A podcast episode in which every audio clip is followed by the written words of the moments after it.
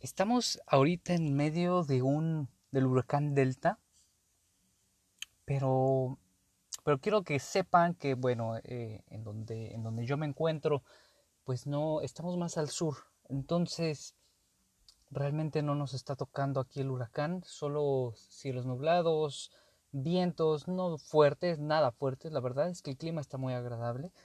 Eh, en esta parte en esta parte del sureste está bastante bien y todo esto más sumando una plática sumando una plática que tuve el día de ayer con unas amigas que tenía bastante tiempo de no ver de no escuchar eh, y me fue muy grato estar, estar compartiendo con ellas momentos y, sabiendo de sus vidas y bueno de todos no de cada uno. Eh, me, hizo, me hizo reflexionar algo que, que la verdad deberíamos de tener todo, todo mundo en, en cuenta. Aquí en el sureste están, tienen la cultura de la prevención, de esta parte de prevenir, de saber cómo hacen las construcciones desde los mayas. O sea, esta cultura maya tenía la prevención de que sabía que había estaba en peligro de todo el tiempo por los malos los malos tiempos del clima. Entonces tenía la prevención de hacer sus casas de alguna forma en la cual el aire tenía que circular y no tenía ningún vértice que pudiera hacer que la casa o sus, sus construcciones se elevaran, no se tiraran, se, se fueran al piso. Eh, obviamente pues la tecnología y la, en esta época pues todas las casas o la mayoría son cuadradas pero aún así tienen la prevención de, de, saber cómo actuar. Tienen, tienen protección con ventanas tienen protección tienen, sabe el gobierno cómo actuar las personas saben cómo actuar con respecto a a esta, esta parte de las de los huracanes. Y, y eso, estaba, eso está bastante bien, eso está bastante padre, porque pues obviamente tienes un panorama menos desastroso en cuestión de vidas, ¿no? Y eso es lo que realmente, lo que realmente importa.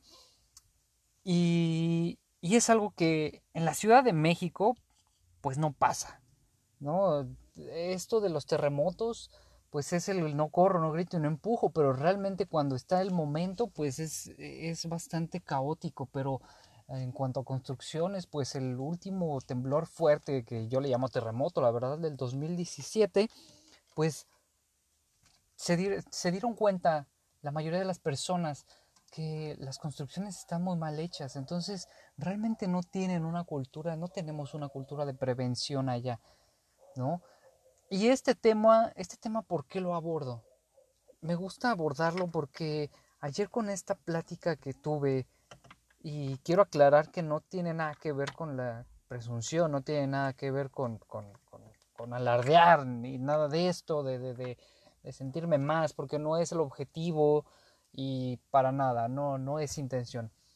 Pero me di cuenta que eh, cuando las cosas te agarran de sorpresa, es cuando a veces, o la mayoría de las personas, toma el cambio, hace un cambio. No nos enseñan a prevenir. Y el escuchar que cada quien tiene un proceso, un proceso de conciencia, eh, un proceso por el cual, eh, pues yo ya pasé ¿no? Y sin, sin afán, repito otra vez, sin afán de presunción, simplemente es un proceso que yo ya pasé. Me daba cuenta cómo cada quien tiene su proceso, cada quien, eh, no importa la edad, tiene su proceso diferente y va pasando y va aprendiendo diferentes cosas. Definitivamente esta pandemia este encierro, ¿no? esto del COVID-19, pues a muchas, a la mayoría, y si no es que a todas las personas nos hizo reflexionar acerca de nuestra vida, de nuestro futuro, de nuestras finanzas, de nuestra carrera, nuestro, eh, nuestra parte interior, todo esto nos hizo reflexionar, ¿no? Y me da mucho gusto, ¿no? Eso está súper bien. Me, me encanta que las personas tengan tengamos más conciencia, conciencia individual y conciencia social, conciencia colectiva. Porque realmente luego andamos por la calle llevándonos, dejándonos llevar por la marea, dejándonos llevar por la vida, esta causa y efecto del, del efecto newtoniano, ¿no? De la causa y el efecto. Dejamos que, que la causa nos lleve para de ahí tener el efecto. Sin embargo, pues esto, esto sí ha cambiado cosas, pero, pero también me hizo pensar que como no tenemos esta cultura de prevención, pasa eso. La mayoría de las personas aprende desgraciadamente más por el dolor. Tiene que cambiar porque lo forzan. Tiene que cambiar porque ya está ahí y si no, te quedas atrás y si no, te mueres de hambre y si no, te mueres, ¿no? Literal, de, de alguna enfermedad o de algo. Y es que también en la salud y es que también en cualquier aspecto económico también, ¿no? Yo veo a muchísima gente del medio artístico que pues tuvo ahorros, pero el tener ahorros no te hace, no te resuelve la vida. Entonces ahorita se le están viendo bastante difícil, se le están viendo dura, porque se les acabó pues la parte artística, la parte de funciones, la parte de eventos, todo, todo esto eh, que, que como artistas pues pasa a segundo plano no es algo de necesidad, entre comillas, de necesidad básica, eh, pues se le están viendo dura. Pero esto también sucede por no prevenir. Por no prevenir. Obviamente no significa que una pandemia se, tenía que prevenir o tenía que estar ahí, pero sí estar prevenidos por cualquier situación. Porque mm, voy a poner el ejemplo en esta parte artística. Supongamos que un músico tiene un accidente de cualquier índole. ¿Qué va a pasar con su carrera? Él es el activo. ¿De dónde va a sobrevivir? A eso me refiero. No nos ponen a reflexionar y no nos ponemos a reflexionar. Y esta pandemia pues hizo que reflexionáramos, pero lo hizo a fuerza que es lo mismo que pasa cuando tenemos una enfermedad. Una enfermedad la curamos, más no la prevenimos. La mayoría de las personas. Entonces, este audio, pues, me, justo todas estas situaciones, la charla que tuve, esto del huracán, ¿no? Me, me hace pensar en que lo que tenemos que hacer es ahora reflexionar acerca de nuestro futuro como individuos. Hay que reflexionar acerca de nuestro futuro como individuos porque eso nos va a hacer prevenir. Eso nos va a hacer tomar medidas para prevención en todos los sentidos. En salud, eh, en, la parte financiera, en la parte emocional.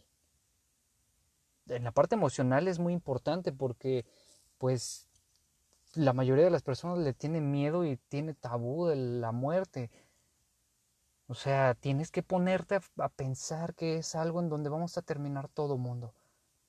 Y el no querer pensar o el evadir el pensamiento, eh, la idea de que un ser querido, tus papás, tus hermanos, tus abuelos se van a ir, porque se van a ir, porque nosotros nos vamos a ir, tú también te vas a ir, yo también me voy a ir.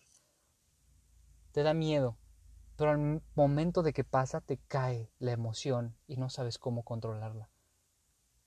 Ahora, no digo que lo tengas que estar pensando todo el tiempo, porque eso también, de cierta manera, es una energía que atraes. Sin embargo, sí, sí estar reflexionando y pensando que es una posibilidad y que eso te puede llevar y te puede salvar la parte emocional, te puede salvar eso esa parte emocional que tienes que prevenir, la salud. Los que me, los que me conocerán y que me escuchan, y si no, bueno, quiero contarte que pues, la salud es uno de mis valores principales, al igual que la libertad. Y la salud para mí es de las cosas más importantes. Si te cuidas tú, cuidas a los demás. Entonces, la mayoría de las personas no se cuida y solo quiere curar, más no prevenir. Entonces, me gustaría que reflexionaras acerca de esto, de la prevención, de ponerte en un nivel de conciencia diferente. ¿Y cómo haces un nivel de conciencia diferente? Meditando, introspectando, preguntándote, cuestionándote las cosas, investigando, leyendo, siguiendo los mejores. Pero realmente es algo que tenemos que hacer todos. Y bueno, ya no me quiero extender. Era esto. Lo quería sacar. Muchas gracias por escucharme. Y pues ya sabes, si tienes alguna conversación, estaría chido que reflexionáramos, que, que, que platicáramos. Y pues nada. Bye.